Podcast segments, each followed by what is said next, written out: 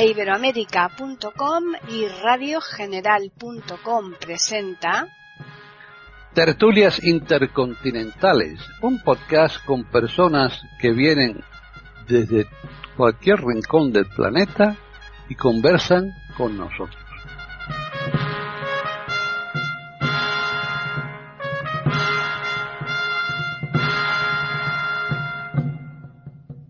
¿Qué tal? Bienvenidos un día más a Tertulias Intercontinentales en iberoamérica.com. Soy Paqui Sánchez Galvarro y nuevamente estamos aquí reunidos el grupo que solemos hacer una charla periódica cada jueves y que después la transmitimos los lunes en Iberoamérica, porque estas cosas, como ya saben, son grabadas y para grabarlas pues hay que un poco prepararlas, hay que determinar primero el tema, en fin, eh, todo lo que conlleva esto, ¿no? Vamos a saludar primero a los contertulios de hoy. Por un lado tenemos a Juan Carlos Parra Madrid. ¿Qué tal, Juan Carlos? Hola, buenas tardes. Hola, hola a todos. Bueno, hola a todos. hola a, René y a, Hilario y hola también a ti, a nuestros eh, contertulios y a nuestros oyentes, perdón. Bueno, el tema que tenemos es un tema muy entretenido, muy, muy bonito, yo creo, además, eh, porque tiene una serie de cosas importantísimas que vamos a ver. Muy bien, vamos a continuar ahora con René Escape, que está en Mendoza, en Argentina. ¿Qué tal? Hola Paquita, ¿cómo anda? ¿Cómo andan los queridos contertulios? Y un beso muy grandote a nuestros queridos oyentes que nos siguen todos los lunes en tertulias intercontinentales de iberoamérica.com. Y ya finalizamos en Madrid con Hilario Alonso. ¿Qué tal, Hila? Pues muy bien. Em, eh, tenemos un tema muy, muy, muy, muy, muy controvertido porque, tenemos una, una mujer como tema que como tema que es una es una figura histórica que que es una figura histórica mucho más importante de lo que la pintan los historiadores, algunos. Exacto, sí, sí, sí. Mucho más importante. Pues sí, y por eso nosotros hemos eh, optado por hacer, dedicarle una tertulia, pues un poco para desde nuestra forma de pensar, nuestros criterios que tenemos, pues eh, sacarlos aquí, a, a la luz, ¿no? Después ya cada uno que opine lo que crea conveniente. Así que vamos a comenzar ya con Juan Carlos. Bueno, no, vamos a decir primero que vamos a, hablar de Juana la Loca. Así que ahora sí. Vamos a hablar de Juana I de Castilla, eh, llamada Juana la Loca. Es una cosa curiosa que a las eh, reinas se las llame locas y a los reyes hechizados, ¿no? Tenemos el caso aquí de Carlos II el hechizado, ¿no?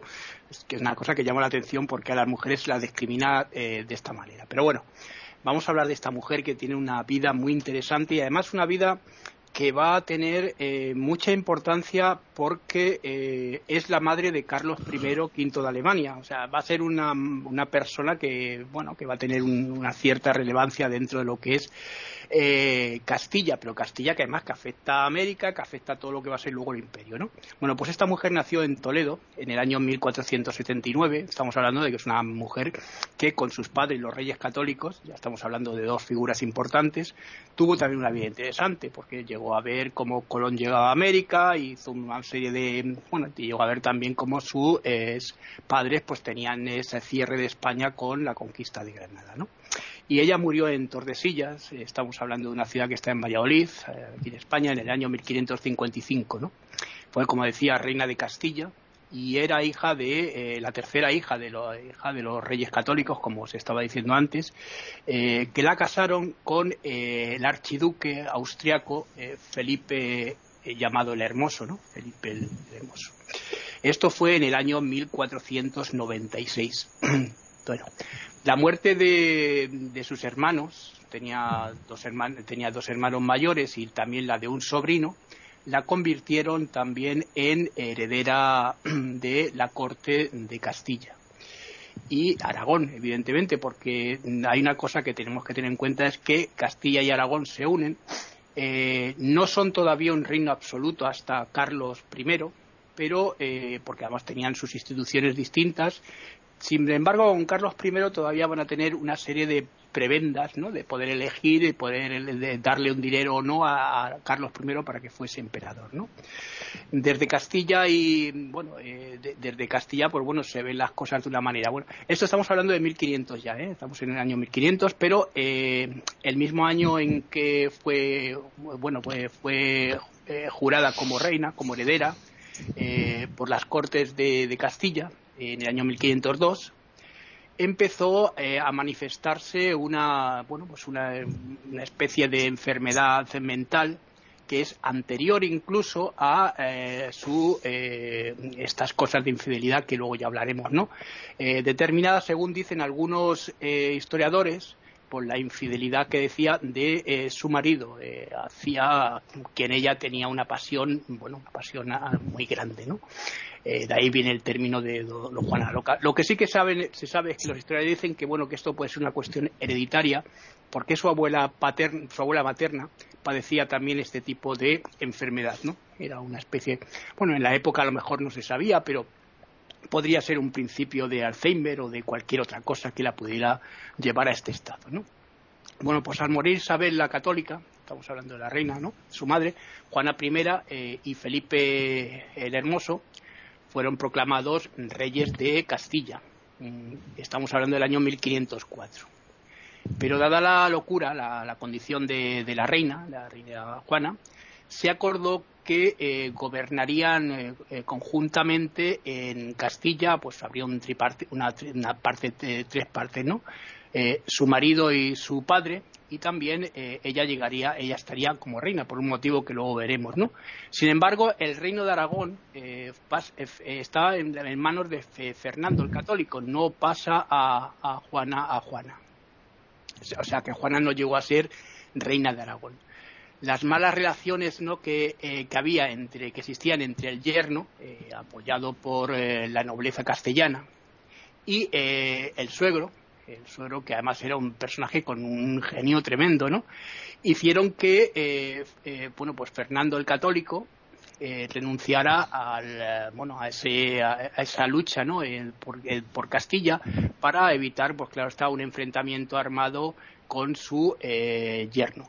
Pero resulta que en 1506, desgraciadamente, Felipe el Hermoso murió eh, dicen que, bueno, jugando en un partido de pelota, estos partidos de pelota que son partidos de pelota ahora el, pelota vasca, ¿no? El, ¿no? el frontón. Y que eh, murió a consecuencia de beber un vaso de agua helada cuando terminaba ese partido en Burgos. Lo que pasa que las malas lenguas dicen que, bueno, que lo que pasa que es que murió envenenado, ¿no? En ese agua había un veneno, ¿no?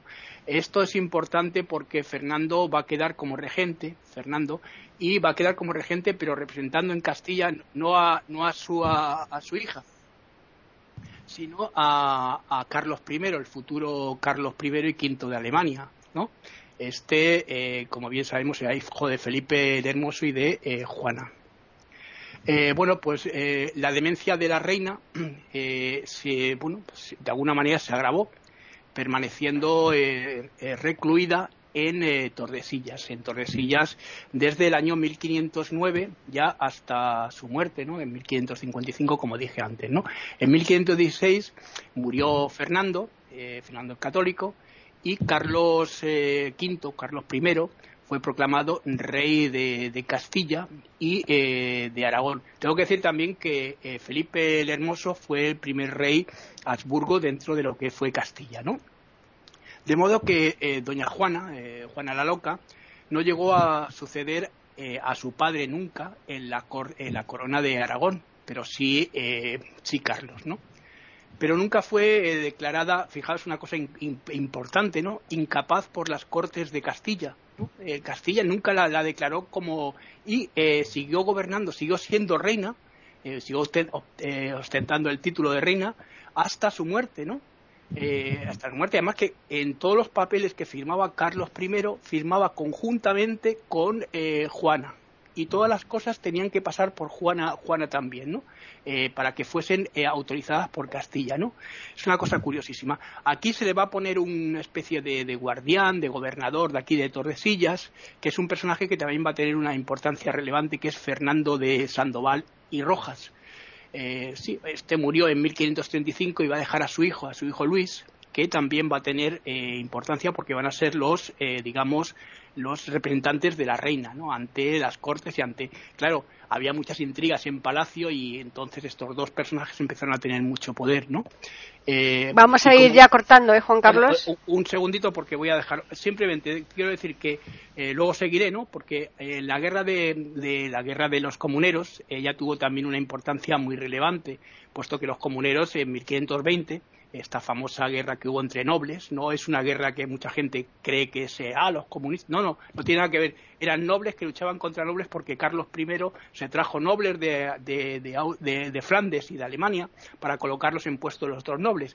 Entonces ellos eh, juraron a, Juana como, como, reina y la eh, quisieron que fuese su representante, pero ella se negó. Luego aquí lo retomo y hablaré un poco de la figura de, de Felipe, de Felipe el Hermoso y esas intrigas que hay, cómo, cómo surgieron estas infidelidades, por qué Juana se volvió de esta manera. Bueno, aquí lo dejo. René. A mí me parece muy interesante eh, la personalidad de Juana, porque la juzgaron loca, bueno, yo pienso que tiene mucho que ver con la ignorancia de la época pero de acuerdo a las circunstancias de cómo se presentaron los acontecimientos, según lo que se lee, porque hay muchas versiones, evidentemente como es la historia, hay muchísimas versiones con respecto a, las, a los conceptos históricos de aquella época. Pero me parece que eh, lo que tenía Juana era una persona totalmente emotiva, intensamente emotiva y no era un Alzheimer ni nada de eso porque ella inclusive cuando ella termina eh, en el castillo de Tordesillas en Valladolid eh, confinada eh, y que fallece a los 75 años escribe cartas todavía recordando a su amor. El hecho de que fuera una mujer apasionada una mujer muy muy este, intensamente enamorada de su marido pero con una pasión increíble inclusive con una fidelidad y muy grande, muy importante, em, eso eh, y que reaccionara eh, con reacciones de mucha pasión, eh, este, sin tanta hipocresía y, que fuera tan espontánea y que lo manifestara, era lo que la consideraban como loca. Pero ¿cómo no iba a reaccionar si, si realmente las cosas que le sucedían eran tremendas? Porque ahí, como, como siempre fue la nobleza, siempre fueron nobleza, como siempre, como es el ser humano, como ocurre hoy en la política actual también, este, pero más en aquellos tiempos, las intrigas y las ambiciones fueron lo que fueron, eh, fueron las causantes de que todo esto sucediera, porque el padre Fernando eh, y, este, la madre Isabel la Católica parece que era buena persona aparentemente, murió joven, para mí me parece bastante joven pero Fernando era un hombre eh, y era muy querida por el pueblo Isabel.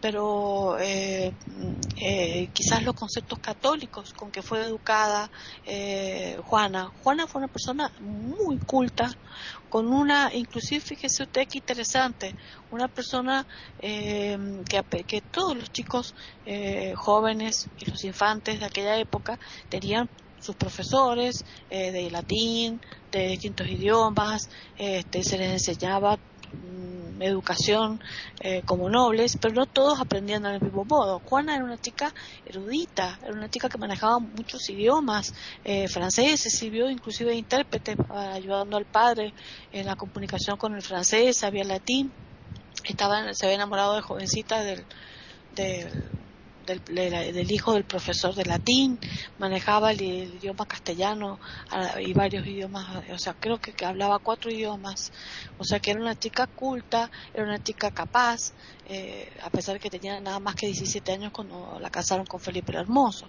Eh, fue el destino, extraño destino, que falleciera su hermano Juan, que falleciera eh, su otra hermana y que fuera la tercera hija y que falleciera el sobrino, un sobrino, eh, para que ella eh, terminara siendo la reina, ¿no?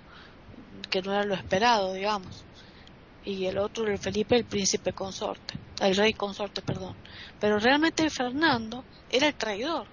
Lo subestima a Felipe, no lo quería a Felipe, sabía que Juana era querida por el pueblo de Castilla y hace esta trama de, interesarlo eh, por la ambición y la ingenuidad, a pesar de que también era capaz Felipe, pero era inteligente, pero ingenuo, para eh, eh, estimularlo o instigarlo para que declarara loca por insanía a su esposa para que se quedara él con, la, con ambicioso con el reinado de Castilla. Este y a la vez sabía que lo estaba, lo estaba envenenando va no sé si tendrá que ver algunos artículos pero parece que lo, estaba, lo había envenenado ya de antes. Y cuando él llega del encuentro que tiene con Fernando ya venía en mal estado. Llevaba bastante tiempo enfermo y finalmente falleció de neumonía, es lo que está escrito en varios eh, documentos que yo he leído, de que murió de neumonía, pero murió de neumonía porque ya tenía un envenenamiento eh, solapado, o o paulatino que había ido sufriendo Felipe, mientras iba preparando todo, la nobleza y toda la corte para declararla insana a ella.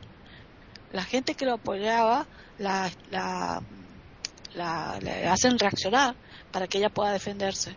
Pero de todos modos, este, por eso era inteligente y, no, estaba lúcida, no estaba totalmente loca. Estaba, cuando se da cuenta de la traición del marido, ella se defiende y el pueblo la, la alaba. Lo que pasa es que, claro, ya cuando quiere finalmente destruirla del todo, y defenestrarla definitivamente eh, Felipe, Felipe fallece ya por el envenenamiento y ella, a pesar de que el marido la traicionó, nunca le guardó rencor, a pesar de que sabía que era infiel el marido con mujeres de la corte y qué sé yo, eh, eh, ella igual lo amaba, lo amaba tremendamente. Quizás la consideraron loca por lo que tuvo que, lo que hizo una una, un cortejo fúnebre de tres años por todos los páramos de, de Valencia, los páramos de, bueno, ustedes conocen mejor los sitios, eh, los lugares de España, para llegar a Granada, porque parece que Felipe quería ser enterrado en Granada. Y en, eso, en esa transición del viaje fallece, eh, perdón, nace su, su, su niña más pequeña, después de su padre, estaba embarazada cuando fallece Felipe, este, su niña Catalina, la más, la más pequeña, que fue reina de, de Austria y, eh, o sea, Catalina de Austria, reina de, de Portugal, ¿no? que, que fallece en Lisboa a los 75 años. Esa hija más pequeña estuvo con ella en el confinamiento, pero es cuando ella eh, queda como reina única de Castilla y pasa todo ese cortejo fúnebre, le cede el trono al padre Fernando, o sea que Fernando cumple su ambición terrible, tremenda, de tener Aragón, de tener a Castilla, de tener todo Flandes, de tener todo el gobierno de, de, los Habsburgo, eh, o sea, estaba apasionado de, tener todo eso hasta que su hijo, su nieto Carlos, eh, sube finalmente como eh, eh, rey, Carlos I de España, y, colabora con, la idea, después muere el Fernando, con seguir eh, confinando a su madre también en el castillo de, Tordesillas. Es decir, que, que, también ese hijo, Carlos I de España o Carlos V de Alemania, para mí era un hijo pérfido, porque si bien, como decía vos, Juan Carlos, tenía que ayudar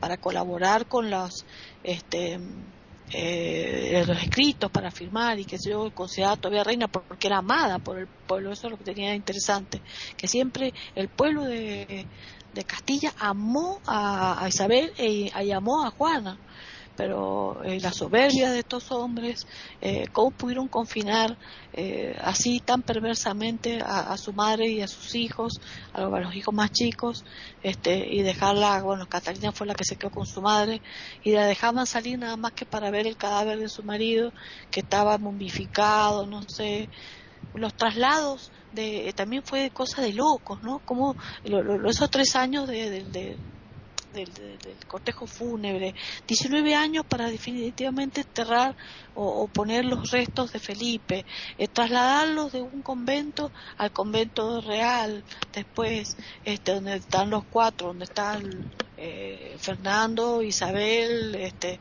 em, Felipe y Juana, este, toda esa historia, me, que a mí lo que más me llama la atención es eso, ¿no? Quizás a ustedes lo político, ¿no? De los países, pero a mí me llama la atención todo lo extraño que hay detrás de todo esto, ¿no? Lo extraño, eh, lo místico que hay detrás de todo esto, que es lo que me llama mucho la atención, cómo se sucedieron esos hechos.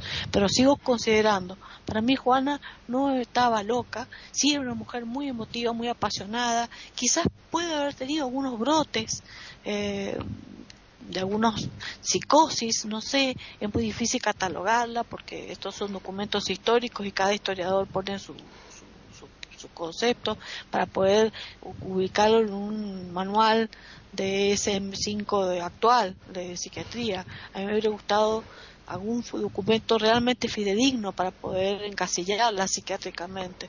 Pero para mí no, no estaba nada loca, era simplemente una mujer que sentía mucho amor, que era muy emotiva, que era muy sensible y que era muy católica y muy fiel y que amó profundamente a su marido. Víctima, víctima de todo esto. Están escuchando tertulias intercontinentales en iberamérica.com. Hilario.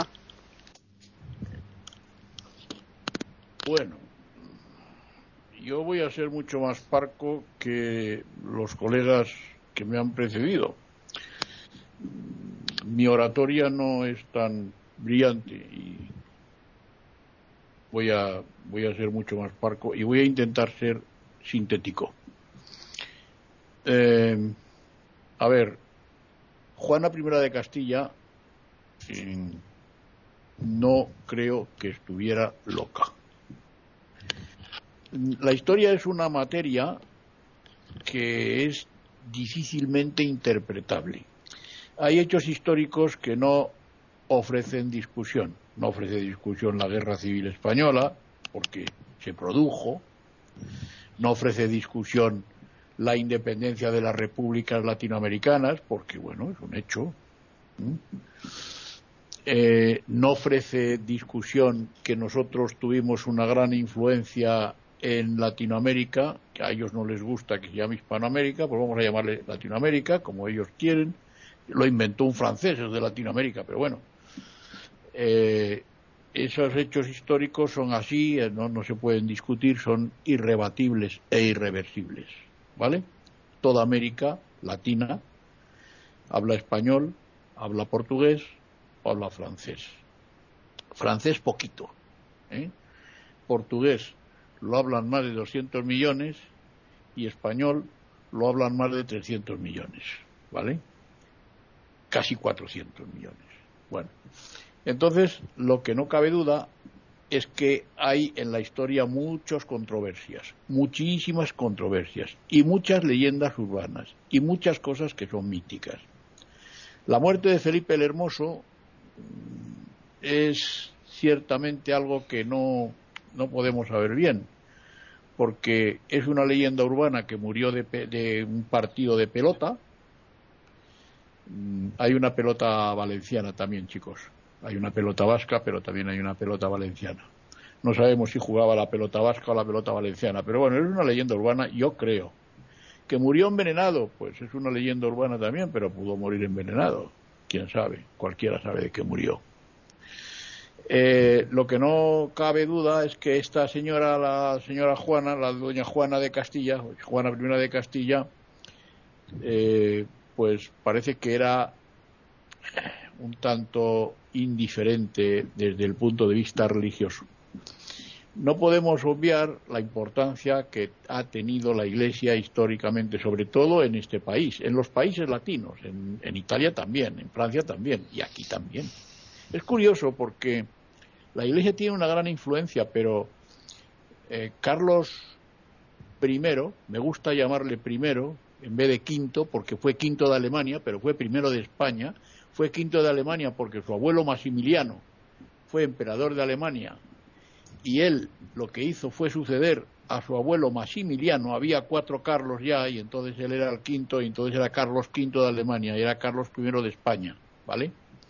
Entonces, eh, la Iglesia tuvo una influencia tremenda y si no que se lo pregunten al cardenal Cisneros, y si no que se lo pregunten a los comuneros, y si no que se lo pregunten a la propia y pobre reina Juana de Castilla, que la hacían comulgar y confesar, parece ser, a lo mejor eso es una leyenda urbana, también, pero bueno, pero eso es lo que dice la historia, ¿no? Es lo que yo he leído.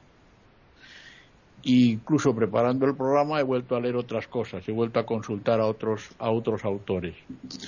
Hay un hay una investigación eh, que, no, que no está terminada que la están haciendo un tal Segura Graíño y un tal Zamala, y una norteamericana que se llama Eiran Betsan, o algo así.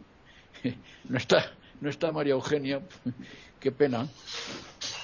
Eh, entonces, bueno, eh, ciertamente, eh, pues parece que ellos dudan e intentan demostrar que Juana no estaba loca. Eh, que era una persona bastante rebelde. Parece ser que era bastante rebelde. Y por razones que yo desconozco, pero que a lo mejor Juan Carlos no, y nos lo dice ahora cuando le toque, yo sí, yo las desconozco. No sé si por su propia rebeldía o por, por, por qué, eh, su padre la encerró en, en Tordesillas eh, y los comuneros, eh, Juan Bravo, Padilla y Maldonado, la sacaron del, la, dejaron libre, la, dejaron, la liberaron para que firmara, porque Carlos I, cuando vino, apadrinado por el cardenal Cisneros, trajo a una serie de gentes flamenca y alemana Además, Carlos I no sabía hablar español, porque Carlos I parece que se había criado con su abuelo Maximiliano, el emperador de Alemania. Y cuando vino aquí no sabía hablar español. Entonces se rodeó de una serie de gente, se trajo a una serie de gente que eran alemanes y flamencos, y eso pues disgustó a los castellanos. Y entonces pues eh, eso lo contará ahora Juan Carlos con más amplitud que yo, seguramente, seguro. Eh, los, los, castellanos se sublevaron, capitaneados por estos tres amigos, por, por Bravo, por Padilla y por Maldonado, sacaron a la reina del castillo, pero la reina no quiso firmar la proclama, no la quiso firmar. Si la hubiera firmado no se sabe lo que hubiera pasado, probablemente la historia hubiera dado un giro de 180 grados, pero no la quiso firmar, no la quiso firmar. Luego probablemente no estaba tan loca. Pero, ¿por qué no quiso firmar la reina eh, Juan Carlos? ¿Por qué no quiso firmar la reina eh, eso cuando su padre Fernando la encerró ahí y su hijo la volvió a encerrar? ¿Por qué no quiso firmarla? ¿Qué pasaba ahí? había alguna causa que yo, por supuesto, ignoro. Mm, me atrevo a, hacer hipótesis, pero pero realmente no, no puedo no puedo aseverar, no puedo asegurar nada porque es difícil, es difícil. Yo ignoro por qué no quiso firmar la reina la proclama de, de Bravo, de Padilla y de Maldonado. No, no, no lo sé pero no, no parece que esta mujer estuviera demente, ¿eh? no, no lo parece. Probablemente, además, efectivamente, como tú dices, Juan Carlos, eh, fue reina hasta su muerte. No tuvo poder real, pero no se atrevieron a anularla totalmente. Bueno, la anularon en sus funciones, evidentemente, pero como tú muy bien has dicho, eh, la reina tenía que firmar, tenía que firmar cualquier cosa, cualquier decreto, cualquier cosa la firmaba, conjuntamente con su hijo. Primero con su padre y luego con su hijo. Luego, hombre, las Cortes de Castilla efectivamente no la declararon incapacitada, no, no precisamente, no la declararon incapacitada. Yo no creo que esta señora estuviera loca, fíjate. Yo creo que esta señora fue una rebelde, pero no me atrevo yo a decir que estuviera loca. Tampoco puedo afirmar lo contrario categóricamente, porque yo de historia no sé absolutamente nada. Yo, yo tengo una ignorancia supina. Y entonces no soy historiador, ni siquiera soy licenciado en historia, ni soy estudiante de historia. Pero no, no me atrevo yo a asegurar que esta señora estuviera loca. No estoy seguro. Hay cosas que no están desveladas y que naturalmente se están investigando, ya lo dije, y que me imagino que, que, nos darán luz, nos darán luz algún día. Pero no, no estoy yo seguro, no, yo pienso que esta señora no estaba demente, no tenía ningún tipo de demencia, era una rebelde, era, no sé si era una agnóstica, desde luego era una indiferente religiosa. Si es verdad que la obligaron a comulgar y a confesar y a todas estas cosas que dice la historia, pues, pues, pues con más motivo. Ya, vamos a encerrarla, esta mujer está loca, no sabe lo que dice, no sabe. Es curioso lo que pasa, lo que pasa con la, con la iglesia. Fíjate, la iglesia tenía una hegemonía grande, pero vino Carlos I y un día saqueó Roma y el Papa se tuvo que refugiar en el castillo de Sant'Angelo. O sea que fíjate, es curioso, ¿no? Es curioso, los, los avatares de, de la historia con la Iglesia Católica eh, en todos los aspectos son tremendos. Yo diría que son tremendos. Bueno, ahí lo dejo. Porque si no, voy a ser tan largo como vosotros y no quiero. Yo creo que lo ha sido ya, pero bueno, vamos a continuar con Juan Carlos. Bueno, que se, han, dicho muchas cosas, ¿verdad? Eh, a ver, una cosa es la historia y otra cosa realmente cómo sucedió la historia. Yo estaba dando datos que son objetivos. Claro está que luego se han hecho muchos, eh, eh, muchas cosas en torno a esto, ¿no? Es verdad que muchos historiadores han especulado. Yo siempre he pensado que la historia es subjetiva, no objetiva. Evidentemente hay una serie de datos que son los que tú decías, eh, Hilario, que están ahí. Otra serie de datos son los que luego los historiadores conjeturan. Entonces, eh, bueno, pues mira, de, Juana la, de Juana la Loca, yo tampoco creo que estuviese loca, una de las cosas que se dice, y estos son hechos históricos porque hay documentos, yo cuando estaba trabajando estaba trabajando con documentos, que ella quería ser de pequeña monja, pero sus padres no quisieron porque la querían casar con eh, este para tener un acuerdo, lo que era la Liga Santa, con, con Alemania, con el Imperio Austriaco, que fue lo que sucedió. ¿Por qué? Pues porque la Liga Santa ya se había formado, en la que estaban Génova, Milán, el Vaticano, Alemania e Inglaterra y finalmente España con este matrimonio. Estamos hablando de acuerdos eh, a alto nivel en la política europea. Entonces, claro está que ella, pues, eh, era una chica muy guapa, por lo que decían, era rubia, con los ojos verdes, no era Elena, esta Naya, esta que hizo la, la película, ¿no? Pero era, por lo que dicen, era muy guapa y enseguida se enamoró, era una chica joven, se enamoró de este chaval que por lo visto Felipe era también, eh, por eso llamaba el hermoso, un chaval muy guapo. Fíjate lo que se cuenta, que incluso en la corte eh, ella llegó, porque tenía muchos celos y estaba muy enamorada de él, llegó a decirle a una de las camareras que era muy guapa, y le ordenó que se la cortaran el pelo, para que no padeciese tan, pero no pareciera tan guapa.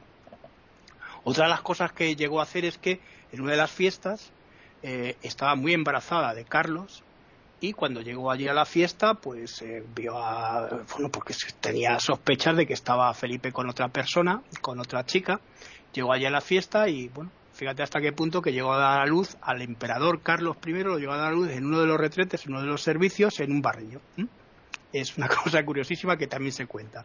Pero que estamos hablando de hechos, de hechos históricos, estamos hablando de documentación, ¿no? Es lo mismo que pasa con el CID. Con el CIS se cuentan muchísimas cosas, pero las firmas que hay realmente son las que realmente cuentan ¿eh? en, esa eh, firma supuesta de, eh, de Santa, ah, Santa Justa, ¿no? que es la que se, la que se ha pasado la historia. Pero aquí igual tenemos lo que tú me decías de lo que pasa con los comuneros. ¿Qué pasa con los comuneros? Pues efectivamente, lo que tú decías, hay una serie de nobles que se trae Carlos V esa serie de nobles que se trae Carlos V, que son el señor de Sebres, otra serie de, de, cardenales y de personal que está eh, eh, sustituyendo a nobles que son castellanos, y estos nobles que son castellanos, que son de, la, de, lo que es la nobleza más rancia eh, castellana, los fijodalgos de, provenientes de, Asturias, con la, con la reconquista, pues no quieren que sus privilegios desaparezcan Entonces, ¿qué, hace Carlos? Pues lo que hace Carlos es una cosa curiosísima, es enfrentarse, enfrentarse a todos estos nobles. Eh, los enfrenta de una manera eh, bastante brutal, en esos eh, en esto bueno pues al final termina venciendo en Villalar como bien sabéis pero curiosamente lo que tú decías ¿por qué sucede esto? pues porque el secretario del Consejo de en Ávila de Rojas eh, también, aparte de los comuneros, él también va en nombre de Carlos I para que eh, Juana firme un eh, acuerdo para luchar contra unas providencias, para luchar contra los comuneros. Ella se niega, se niega en redondo a firmar ninguna, en ninguna cuestión. Estamos en 1520 los comuneros habían recuperado Tordesillas, pero es que estaban a las puertas ya los realistas. Juana no era tonta, efectivamente, como tú dices, y Juana lo sabía. Estamos hablando de una serie de eh, elementos, elementos muy importantes para lo que luego va a ser el desarrollo de, eh, Europa y también de América. Recordemos que Carlos I, no solo emperador de, eh, del Sacro Imperio, que fue proclamado en 1529, después de lo que tú decías, el saco de Roma, el llamado saco de Roma, ¿no? que fue además muy bien relatado por su secretario eh, Valdés, ¿no? Alfonso de Valdés, el secretario del rey. Bueno, pues aquí qué sucede? Que eh, los intereses políticos son tan grandes que fíjate hasta qué punto que el rey de Francia quería casar a su hijo con eh, la princesa con la princesa castellana pero los reyes católicos se niegan por esto que te he dicho de la Liga Santa. La Liga Santa que luego va a ser muy importante a la hora de la batalla famosa de 1571 que se tiene contra los turcos, ¿no? que va a llevar e iba a gobernar eh, Juan de Austria, que era hermano además otro de los hijos de, Carlos I y hermano de eh, Felipe II. Estamos hablando, ya te digo que son muchos enredos palacios, pero vamos a hablar de lo que es en sí los documentos que se tienen. Efectivamente, René, no se sabe. Yo simplemente creo que sí, que, este fue envenenado. Eh, pero claro, esto es, un es una motivación porque eh, pues, evidentemente no se puede llegar a saber por qué, eh, si fue así no fue así. Lo que nos cuentan los documentos y los documentos oficiales dicen que él murió por esto, por tomar un agua fría y además así, así y aparecen. Ahora, ¿podría ser una neumonía? Pues claro que podría ser una neumonía. Luego otra de las cosas que se cuentan, pues sí, llevó a la momia por todos los parajes de, durante un tiempo hasta llegar a Granada, donde fue enterrado eh, Carlos, eh, donde fue enterrado Felipe. Felipe, una de las cosas que hizo fue llevar el corazón, lo llevó hasta Flandes, ¿no? Una de las cosas, lo único que se llevó fue el corazón. Pero mm, iba por las noches para que no lo viese la gente, paseando con el, con el cadáver modificado. Una cosa tremenda y bueno, otra de las cosas que también se cuentan es que mm, eh, Juana, Juana Juana de Castilla, eh, no se bañó nunca eh, después de ser encerrada en Tordesillas. Imaginaos, en aquella época, de todas maneras, tampoco los reyes se bañaban mucho, ¿no? Porque el agua, por lo visto, era perjudicial para su salud. ¿eh? Recuerdo el caso de, por ejemplo, Juan VI, ¿no? en Portugal, cuando llevó la corte a Río de Janeiro, que solo se bañó dos veces en su vida, ¿no? Y una porque tenía gota y hicieron, hicieron un cajón especial para poder mojar el pie en el agua del mar para poderse curar. Bueno, todo este tipo de cosas que estamos, examinando nos cuentan también que Felipe, Felipe fue una persona muy autoritaria, porque Felipe, eh, Felipe I eh, no fue una persona realmente buena con Juana. Y sí que es verdad que ejerció, eh, era como tú decías, consorte, pero al final se convirtió en lo que era el, rey, el rey de verdad, el rey Felipe I de, de Castilla fíjate hasta qué punto que Felipe II no fue Felipe I, fue Felipe II, ¿no? Eso quiere decir que este rey ya firmó como, eh, el, eh, como ya, ya, estaba gobernando como Felipe, Felipe I. Luego, además, otra de las cosas que, también se pueden decir de este, de este hombre es la ambición del, del, padre de Maximiliano. Maximiliano era un señor que tenía, eh, era gobernante de toda Europa con todo esto se unían varias coronas para tener un poder tan grande que era importante, sobre todo porque ya se sabía que, eh, eh, los reyes católicos, Castilla, había llegado a un continente nuevo desconocido y que de ahí podía extraer mucho dinero para las arcas de eh, Flandes y de otros países, como así fue posteriormente, ¿no? Bueno, lo dejo aquí porque luego quiero hablar de otra serie, una serie de conceptos también importantes, ¿vale? Están escuchando tertulias intercontinentales en iberoamérica.com. René. Bueno, eh, a mí más que nada me surgen ahora preguntas, porque mm, a mí me llama mucho la atención en esa época de la nobleza, los hermanos que Juana tenía, eh, que murieran todos eh, para que ella llegara a ser este reina. O sea, primero lo jovencita que eran, porque también como en cuenta que la vida de Juana, en realidad lo intenso de la vida de Juana fueron 10 años nada más. De los 17 años hasta los 27 años, que es cuando muere Felipe a los 28. Que ahí ocurrió todo. Todo fue una caída, tuvo sus seis hijos. Eh, eh, ahí se armó todo el lío. Estuvo dos años nada más, estuvieron en España, en Castilla. Eh, cuando se armó todo este, todo este catombe, ¿no? Eh, y después cuando ya fue le cedió el, el, trono a, su padre para que, para que se encargara, reinara, Fernando, y ahí el padre mismo la encierra en Tordesillas. Eh, recordemos que todo esto sucedió cuando Carlos, porque estamos hablando de Carlos I, pero Carlos I era un niño, un niño de 6, 7 años, piensen ustedes eso, que parece que los niños, los primeros niños, Leonor, Carlos, este, no me acuerdo los nombres de todos los niños, María, bueno, Catalina es la más chiquita, de los seis hijos que tuvo, la mayoría quedaron en, eh, parece que quedaron en, allá en Borgoña, no sé en, qué pueblo, en dónde quedaron, eh, con, con, a cargo de otra, de, de, de la gente de, como dices tú, que Maximiliano, el abuelo lo, los crió a Carlos, o sea, quedaron allá. No había una dedicación amorosa de, de los padres nobles, los reyes con los hijos, eso es lo extraño. Y mm, inclusive eh, parece que sí había ese amor de Juana con sus hermanos, porque la hermanita Catalina parece que ella quería mucho su hermanita Catalina, por eso la hija más pequeña le pone Catalina. Em, pero ¿por qué trágicamente murieron? Lo raro que murieran todos. No, no, no hay. Traté de buscar yo información de cómo eran las causas de las muertes eh, de los hermanos para que ella tuviera, sobre todo Juan, el hermano mayor, que era el que tendría que haber sido el sucesor del trono de Castilla. Este, y dicen que murió por excesos sexuales cuando, cuando se había casado a los 17, 18 años. Este, cosas insólitas, ¿no? Em, la otra hermana eh, eh, murió, eh, fue, ah, que fue muy triste. Eso es otra cosa que también quiero preguntar. ¿Por qué murió Catalina, que la que la acompañó en Tordesillas a ella, que fue de Catalina de Austria y, mm, y reina de, de Portugal, muerta en Lisboa, que murió, ¿por qué? O sea, fue, ¿por qué?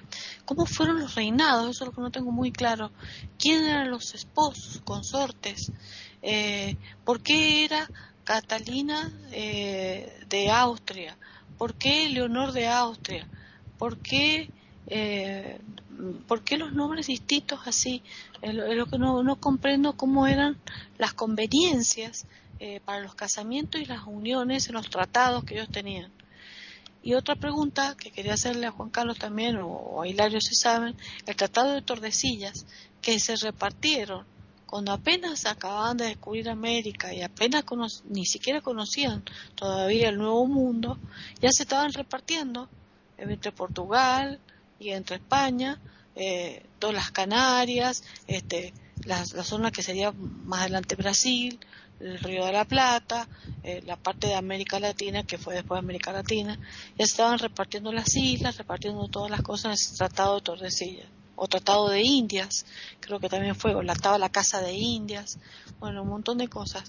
Eh, eh, es como que fue muy confuso eh, para, o me parece confusa a mí, la historia por lo complicado e intrincado que fue y me parece que fueron épocas muy fervientes que mm, o fervorosas diría, de, de intereses, lo que había tanto oro que se traía de América, tanta riqueza, este, tantas ambiciones, tanta ambiciones de poder y de, y de dinero eh, y de tomar los reinados que las y así se cometían todos esos exabruptos este pero sin embargo veo que dejaba como base una gran infelicidad, porque todos eran trágicos, todos eran tristes, todo terminaba espantosamente, eh, o envenenados, o, todos morían trágicamente, o había odios entre unos y otros. Entonces, no comprendo, hay muchas cosas que no las entiendo. Entonces, bueno, me quedo más que nada acá en esta ronda como preguntando, ¿no? Como interrogando.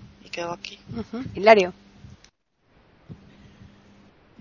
A ver, René, lo que tú preguntas está al borde en la frontera de una teoría conspiranoica. Efectivamente, la gente moría. Mm, hay que pensar una cosa. Los índices de mortalidad en ese tiempo eran muy altos. Como tú sabes, y eso lo sabes mejor que nosotros, porque tú eres médico, eh, bueno, la mortalidad en los siglos XV, XVI era tremenda. Las enfermedades eh, venían y no, se, no había cura para la inmensa mayoría de las enfermedades porque además se, desconocían. No se sabía, una persona se ponía mala y no se sabía lo que tenía. Los médicos eh, le daban pócimas y ungüentos y cosas de esas y naturalmente pues la medicina estaba en pañales aunque creo que se hacía ya cirugía, ¿eh? Hace, bueno, cirugía creo que hacían los egipcios incluso, pero, pero realmente eh, la, la, medicina pues estaba muy, muy en pañales, y entonces la gente moría. Ahora bien, a mí me gusta la ficción y por lo tanto yo haría historia ficción. Vamos a suponer, estoy haciendo historia ficción, ¿eh? Vamos a suponer que que Fernando, Fernando de Aragón, que se casó con Isabel de Castilla, era una persona bastante autoritaria y era una persona bastante, bastante ambiciosa. Era una persona soberbia que tenía muy mal genio. El título de católico se lo dio el Papa, pero bueno, yo dudo de la catolicidad de esta gente eran católicos, me imagino que de conveniencia. Les interesaba llevarse bien con la Iglesia. Entonces, y eso no es historia ficción. Pero lo que viene ahora sí que es historia ficción. A lo mejor Fernando de Aragón, regente de Castilla, a lo mejor tuvo que ver en la muerte de sus hijos a lo mejor sí que tuvo que ver. Mm, los hijos en épocas anteriores, naturalmente, pues mm, se han comportado de manera muy diversa. Bueno, eh, han estado en relación con, con, con, lo que era la sociedad. La sociedad en cada momento ha tenido una forma de ser y en, en tiempos, hasta hace relativamente poco, pues la sociedad, los padres gobernaban sobre los hijos y los hijos tenían que obedecer a los padres y no podían discutir con los padres y tal. Imagínate tú, René, que creo que te has ido de aquí, ha salido creo, según nos dice la pantallita que ha salido, parece que te has ido. Imagínate eh, qué pasaría si el padre, si el príncipe el infante le dice al rey que no estoy de acuerdo con esto porque tal y por cual. Dice que tú no estás de acuerdo con esto. ¿Eh? ¿Que no? Bueno, cualquiera sabe lo que pasaría. Entonces, bueno, pues, oye, ¿por qué, ¿por qué a lo mejor no tuvo que ver algo Fernando en, en la muerte de, de sus hijos? ¿Por qué no? Viene Carlos I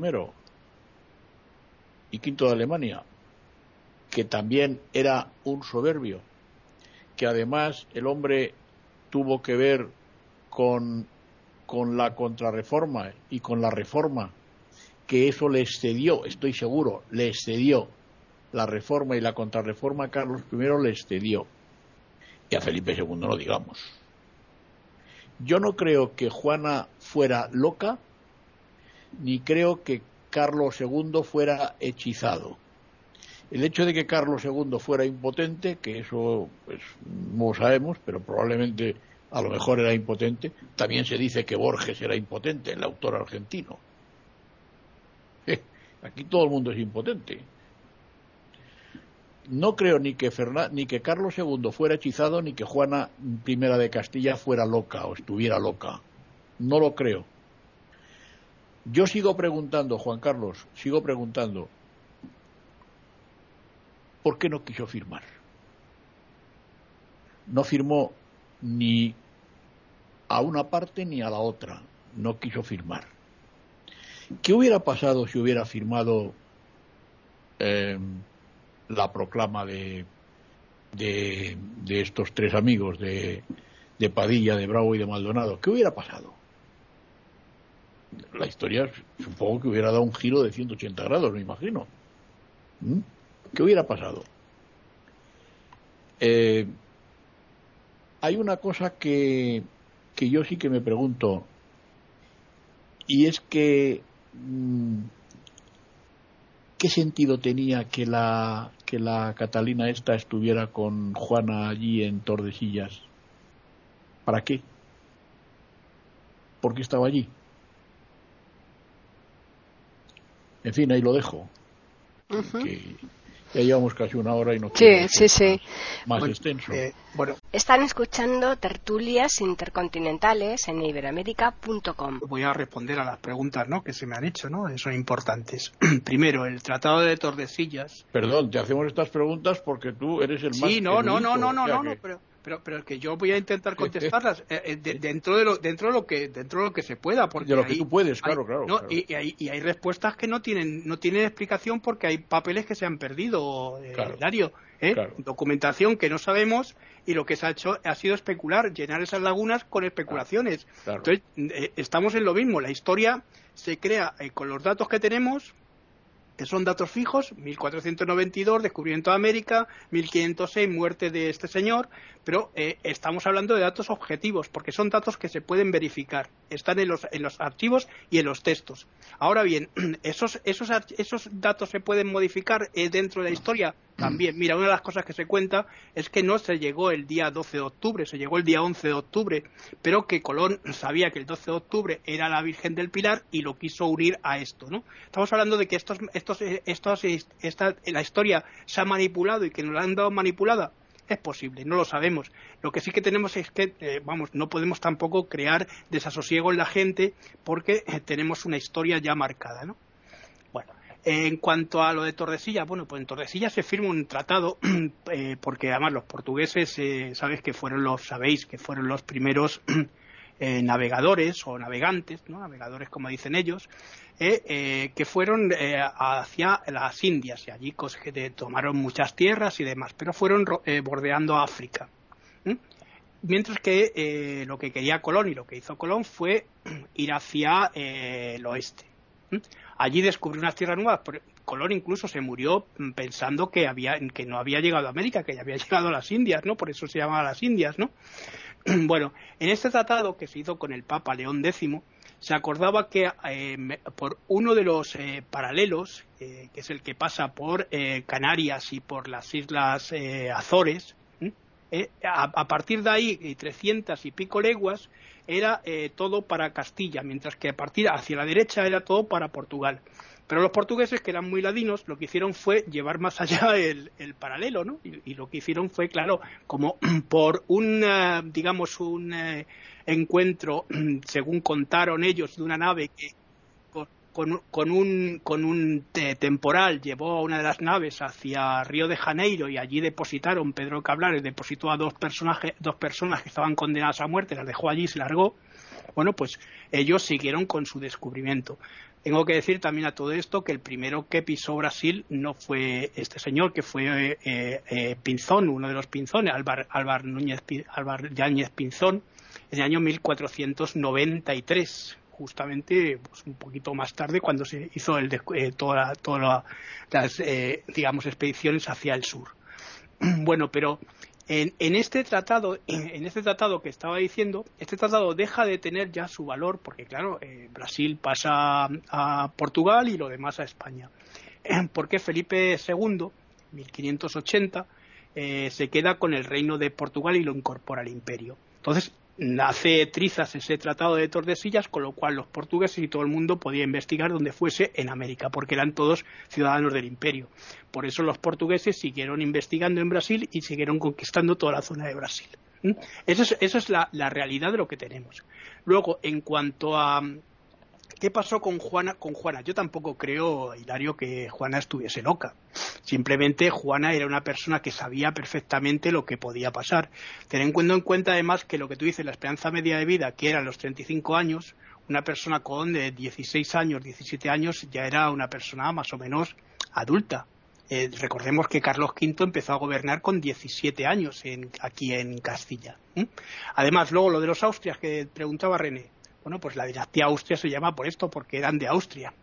Y Catalina fue casada precisamente con Carlos, creo que Carlos II de Portugal, por un motivo. Claro, era el motivo de que eh, tenían las relaciones, bueno, se había descubierto, tenían este acuerdo de Tordesillas y lo que quería la corona de Castilla era eh, unir, hacer un gran imperio, un gran imperio grande para, luchar contra Francia, que era el que eh, en ese momento intentaba atacar todas las posiciones que tenían el imperio en Italia, en Milán, recordemos esas pugnas que tuvo también, esas disputas que tuvo Carlos I con Francisco I, incluso lo llegó a encarcelar y tenerlo aquí en Madrid, ¿no? Cosa que, eh, bueno, pues eh, es curioso. Y luego lo de los reyes que gobiernan poco, de 1504 1506. Bueno, aquí tuvimos un rey que tuvo muy poquitos meses, que fue Luis I, el hijo de Felipe V, ¿no? Que duró, pues creo que ocho o nueve meses, y murió muy jovencito. Que las intrigas palaciegas han matado a muchos nobles, bueno, no me cabe duda. Incluso, fíjate, lo que nos cuentan los historiadores en Roma, ¿no? Lo que pasó en la época de, Augusto, ¿no? Para que llegase a tener el control de Tiberio. Estamos hablando de que el poder hace y crea este tipo de alianzas. Y Juana, que no era mm, tonta, yo creo que lo que quiso es estar tranquila, ¿no? Estar tranquila después de todo lo que había pasado con su marido, eh, todo lo que había pasado, pues quiso estar tranquila. En cuanto a Catalina, ¿por qué hacía Catalina aquí? Bueno, Catalina fue la niña más pequeña que se le permitió eh, bueno, quedarse con su madre. Amanta, pero luego se quedó un tiempo porque decían que también eh, tenía una, especie de esquizofrenia heredada también de la abuela. No sé el motivo por el que era, porque aquí no, no, se cuenta ¿no? en las crónicas, pero que Isabel, Isabel, Isabel la católica, la retiró de aquí, de, Tordesillas, para que no tuviese la influencia de la madre, y eh, fue cuando los reyes, porque eran los que mandaban en todo esto, la casaron, eh, a la nieta la casaron con este eh, infante portugués para tener esa, esa, esa, corona, esa, esa, corona esa bueno esa concesión no de, de, de tener de tener, de tener esa fuerza también más importante con esto. Y lo de Austria, bueno, pues era una dinastía, simplemente aquí en Castilla se la llamó la dinastía de los Austria, no se la llamó de los Habsburgo, ¿no? Eh, por otra parte, bueno, pues eh, los, reyes católicos efectivamente tenían una cultura muy grande. Recordemos que además la reina Isabel tenía como institutriz eh, a, la latina, ¿no? A, a, Galindo. Los hijos también fueron todos educados dentro de una, bueno, dentro de lo que era lo, lo que en la época se en la época se estaba llevando, ¿no? A cabo, que eran este tipo de, de estudios para los príncipes. Pero claro, las princesas y las mujeres eran educadas en otro, eh, digamos, en otras disciplinas distintas a los hombres, ¿no? Ellas tenían, pues, tejer, coser, hacer una serie de cosas que luego esto ha seguido hasta, siguió hasta el siglo XIX, ¿no? La mujer, recordemos además que estamos en, un momento, eh, pues, digamos, muy machista, ¿no? Por la historia no ha cambiado, no ha cambiado, cambiado poco en este tiempo, imagina, imaginaos en aquella época, ¿no? Y, luego los acuerdos, pues bueno, el, eh, Fernando, Fernando el Católico, Fernando II de Aragón, era un personaje muy eh, raro, pero también lo fue Carlos I. Es verdad que eh, René, eh, la gente no tenía esa, esa digamos, esa unión con los padres como se tiene ahora, ¿no? Eso es una cosa que, nace más tarde. Incluso los, los, campesinos, estamos hablando de los reyes, pero es que los campesinos tampoco lo tenían, esa, esa, esa fuerza, digamos, de eh, amor que ahora se tiene hacia los hijos. En aquella época, además, sabía, se sabía que se podían perder los hijos y se tenían muchos hijos. Eh, por otra parte, eh, también eh, las, dinastías que tenemos en, estos, en estos momentos pues son inestables. Recordemos que hubo muchas disputas en Castilla y que la dinastía Trastamara se va a llegar al reinado mediante una serie de disputas que posteriormente esa dinastía Trastamara pues va a cambiar y va a cambiar por estas uniones que son mucho mayores. Eh, siempre ha habido una serie de disputas y una serie de disputas tan grandes que nunca podremos llegar a saber realmente lo que, lo que sucedió. Decía, yo siempre lo he dicho, ¿no? Jardín Poncela, que a mí me gusta mucho esa frase, decía Jardín Poncela que la historia son lo, lo, que sucedió, pero ¿sucedió alguna vez lo que nos cuentan los historiadores? Pues no lo sabemos, ni lo podremos llegar a saber tampoco, ¿no? Aquí lo dejo. Muy bien. René. Bueno, lo importante para mí es que eh, para nosotros los latinoamericanos eh, el conocimiento de historia, si no se es docente de historia, si no se estudia historia, profesorado de historia, o si no se es historiador y un apasionado de la historia mundial y de la historia europea, eh, en general los alumnos comunes de primaria y de colegios secundarios que tienen historia como cultura general y como materia anexa, como geografía, como se tiene ciencias de todo tipo, eh, biología, etcétera, eh, se nos enseñaba una historia somera del mundial, ¿no es cierto? Eh, donde aprendimos con, con las etapas de la historia desde la época de la prehistoria y todas las etapas evolutivas de la historia y, etapa, y en esta etapa de la Edad Media eh, y el comienzo después del Renacentismo eh, como una etapa donde sabíamos que Europa estaba convulsionada por la llegada a la conquista de América. Nosotros tenemos nos enseñaron un concepto eh, por supuesto no muy positivo ¿no? Porque es lógico, los historiadores de los libros que, que, escribieron los, los argentinos o los eh, porque hay historiadores argentinos y los libros que, que van a los colegios, ¿no? Eh, siempre la idea de que, bueno, que tanto los ingleses como los portugueses como los españoles les interesaba el oro de América, ¿no? Y se llevaron el oro y se llevaron la plata y que fueron nobles y toda la riqueza que Europa tuvo fue el oro que sacaron de América. Y eso es lo que nos enseñaba. Entonces generaba como un cierto resquemor en los jóvenes, ¿no? Nosotros los jóvenes, y que eh, cuando hablaban de los reyes católicos se nos presentó a nosotros como que Isabel la Católica era una mujer muy bondadosa y que Fernando VII y e Isabel la Católica eran buenísimas y le permitieron a Cristóbal Colón, que fue la única que escuchó a Cristóbal Colón para darle el, dinero necesario para que pudiera tener esas tres carabelas para poder conquistar eh, el nuevo mundo, o sea, eh, pensando por supuesto que iría por África a, otros lugares de la de Oriente y nunca imaginaron que nadie imaginaría que nadie imaginaría que estaría enviando este estaría atravesando el océano Atlántico para llegar a, a Cuba y a las islas dominicanas y a todas esas islas de Centroamérica. Y, y se nos presentó también la idea de que después tuvieron a Juana la loca y que era una mujer loca una mujer loca que nadie quería, como despreciable, y que de ahí, gracias a la unión con Felipe el Hermoso, porque debe haber sido un hombre muy hermoso, por eso lo llamaron así, este, tuvieron a Carlos, a Carlos V de Alemania y, o Carlos I de España, ¿no? Que fue un hombre muy importante en la historia, este, como rey. Y, bueno, y, pero nos quedó esta idea somera, cuando, y que, por supuesto, ahondando en la, en la profundidad, poquito más de lo que ha sido la historia. Sabemos que la nobleza europea tuvo cosas tremendas en todo lo que es el mundo en sí, la historia del mundo, ¿no? El mundo en sí siempre fue igual lo mismo. Este, lo único que cambió fue, como siempre decimos, la tecnología, el avance de la, del concepto del intelectual, de lo que es el ser humano, los conceptos psicológicos, las neurociencias, pero el hombre siempre fue lo mismo, siempre la ambición, el poder, eh, eh, la riqueza, eh, las conquistas, el expansionismo, el dominio, pero sobre todo por el poder. Este, y, y todo eso enmarcado por la tragedia, las muertes, las infecciones, las, eh, bueno, como no se sabía sobre, porque hasta el año 1800 y pico, que la época de Pasteur se supo sobre la bacteria, no se sabía de las infecciones ni la importancia de la higiene. Así que este, los baños y saber que la católica estaba orgullosa de que se, o sea, se haya bañado dos veces en su vida nada más, como habíamos comentado antes, porque justamente bañarse significaba una, sobre todo en los católicos, ¿no? exponer el cuerpo o exponerse a un placer. Los baños era cosa de los orientales, de los que no, de los, que no, no, no creían este, en la divinidad, ni en Dios, ni nada, era una cosa, una blasfemia, una cosa totalmente absurda y así fue como surgieron las pestes, este, la peste negra, las pestes bubónicas, como surgió la sífilis y como tantas enfermedades de infectos contagiosos, la tuberculosis, etcétera, etcétera.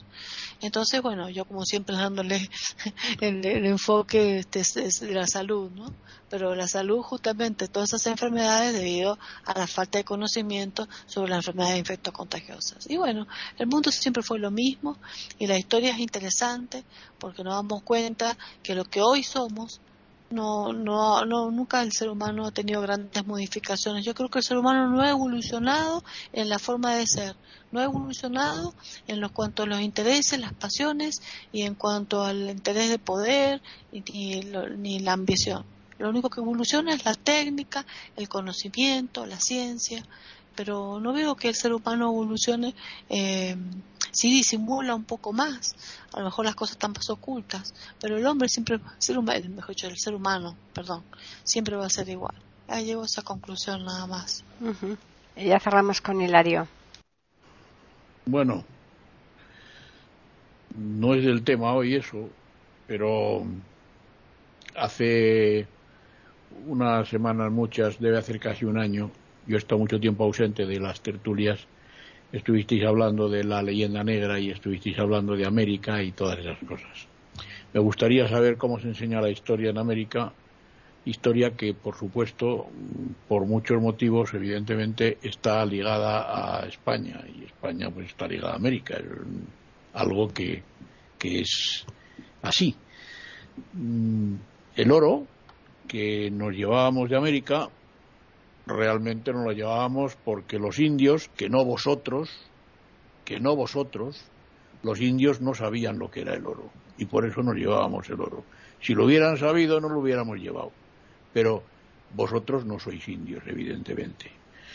Dicho eso, eh, tengo que decir que entiendo que Juana de Castilla vivió en una época histórica crucial para España y para el mundo, crucial, que en tiempos de Juana de Castilla y sobre todo en tiempos de Carlos I, su hijo, y Felipe II, su nieto, nosotros no estábamos en América, sino que estábamos en América y llegamos a estar en la otra parte del Pacífico, nada más y nada menos que en Asia, incluso en parte de Oceanía, en la Polinesia y en la Melanesia y en todos los sitios, y que eso, esa, esa, esa aventura, esa gesta, esa época histórica, no se podía hacer con reyes locos, con personas locas,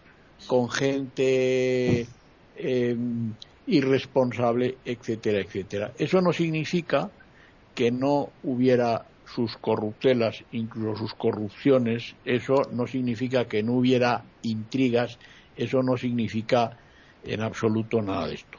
Ahora bien, que lo que pasó, que fue muy importante, que fue tremendamente importante, que fuimos la primera potencia del mundo, nada más y nada menos.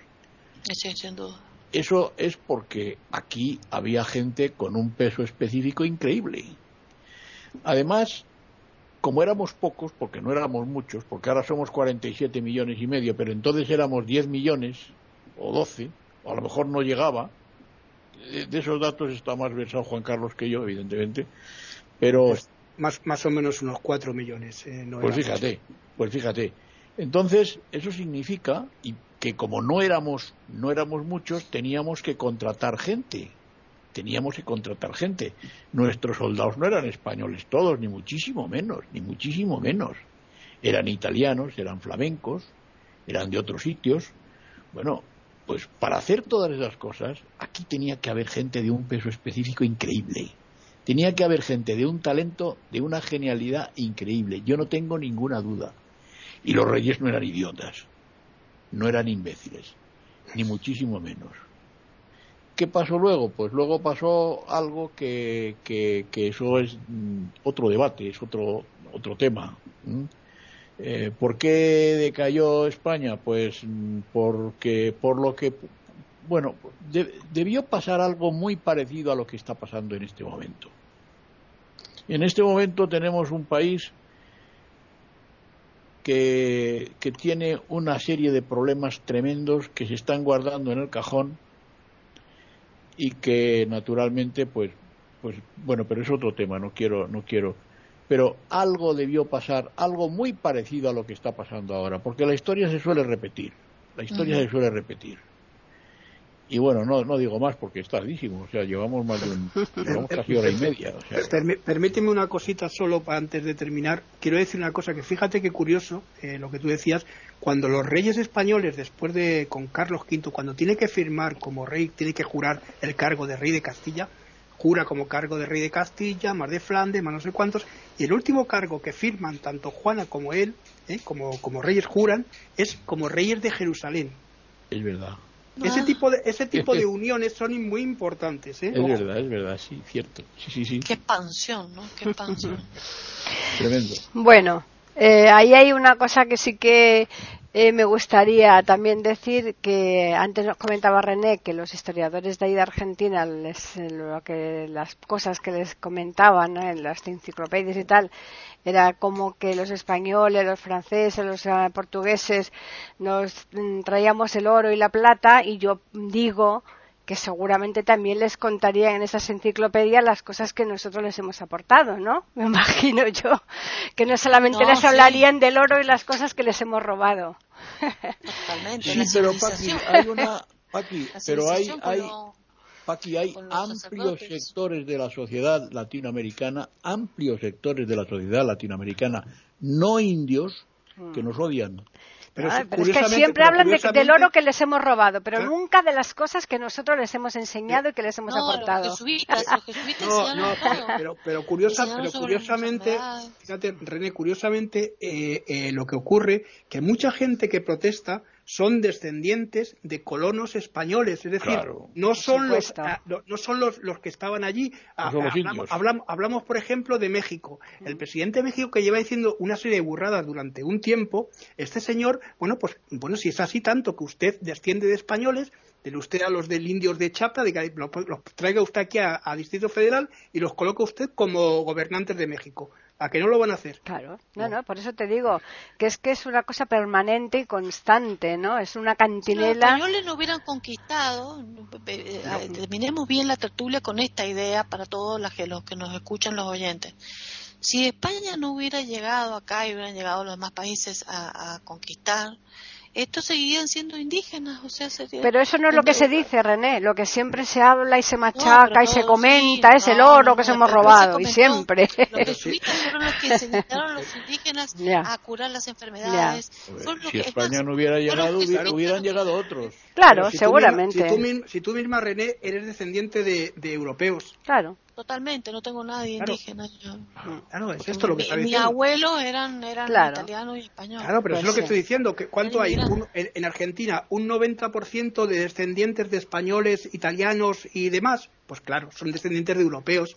Y esa gente es la que está más protestando más. Pues hombre, yo no lo entiendo tampoco. No, tampoco, por eso. Bueno, pues nada. se conquistó acá el virreinato del Río de la Plata y el virreinato de Perú, que había de todo en las partes de Sudamérica, fueron los que construyeron eh, hicieron rápido. Fíjense cómo en 200 años por más que seamos muy pero con la globalización, o sea, el problema es por, por corrupciones económicas, pero en realidad podríamos, miren Estados Unidos, Estados Unidos también fue conquistado por los ingleses, y miren qué potencia. Sí, no, pero en, Estados Unidos, es que es que en Estados Unidos lo que tú dices, los ingleses hicieron otro tipo de política distinta a lo que hicieron los españoles y portugueses. Totalmente. ¿Eh? Pero pero pero pero incluso lo que lo que te estaba diciendo, ¿no? Que es que la, mayor parte de la población de, Hispanoamérica, o de, yo le llamo Hispanoamérica porque me gusta mucho más. Y porque, porque creo que es lo correcto, además. Es, no, no, es que no es que es lo correcto, es lo correcto, efectivamente. ¿No? E, e Iberoamérica también es un término correcto, ¿no? Hmm. Quiero decir que, bueno, pues está Portugal también, ¿no? Pero que te quiero decir que las cosas que se hicieron, que se hicieron eh, bastante bien, bajo mi punto de vista, como decía eh, Hilario, aquí en España no había gobernantes imbéciles, aunque tratemos de crear que los, los reyes sean tontos, que, eh, que el oh, conde duque de Olivares era un imbécil, que el otro era no sé cuántos. Aquí en España, como en cualquier otro lugar, como pasó en, en Inglaterra, seguramente había gobernantes muy buenos. ¿Qué ocurre? Que la imagen de España se vio distorsionada por las, eh, la, forma que los, ingleses y demás pueblos ah, trataban de mirar a lo que era el imperio, ¿no? Había gente de un peso específico tremendo, tremendo. Bueno, vamos a tener que ir cerrando porque eh, si no, no vamos a acabar nunca. Así que vamos a darles a los oyentes el correo a donde nos pueden escribir, que es tertulias.eiberoamerica.com y también tienen el Twitter e Iberoamérica con las iniciales E, I y la A de América en mayúsculas. Esto ha estado fenomenal porque además este final yo creo que ha estado muy movido y yo creo que siempre gusta, ¿no? Cómo la naturalidad impera sobre todo, ¿no? Vamos ya a emplazarles para que regresen la semana que viene, no sin antes agradecerles como siempre la atención que nos prestan. Así que ya el lunes próximo les esperamos aquí en iberoamérica.com con una nueva tertulia intercontinental.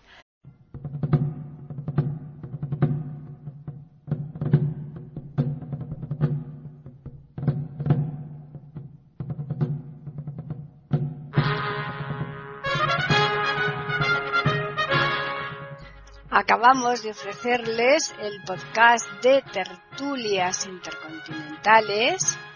Aquí en iberoamérica.com y radiogeneral.com. Regresen la semana que viene para un nuevo episodio. Hasta la próxima semana.